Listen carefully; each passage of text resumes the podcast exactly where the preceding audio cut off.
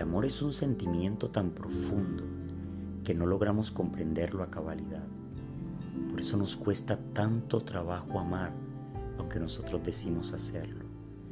Muchas veces el concepto que tenemos del amor o que decimos conocer está basado en el control, en la obsesión e inclusive en la toxicidad.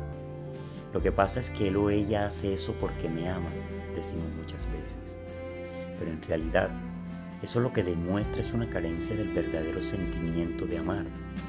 El amor se respira, se siente, el amor respeta, te da paz y sobre todo demasiada tranquilidad.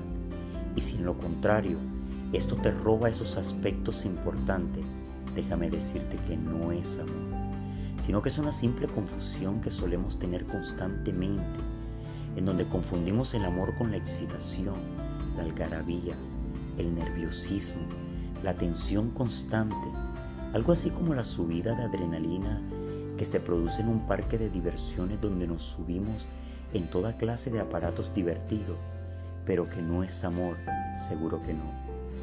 El amor verdadero es una fuente de paz, es ese que te permite y se permite ser, es decir, donde hay aceptación y tolerancia. Y si bien es una fuente de vivencia positiva, tampoco te hace inmune a situaciones negativas que se deban enfrentar. Pero la confianza del mismo amor y de estar juntos es eso lo que hace que se mantengan unidos y que sea sencillo de superar. Es que eso de estar pendiente con la angustia de si te llamará o te embarcará otra vez, si te apoyará o te dejará solo, si te ignorará o te prestará atención, no es para nada sano.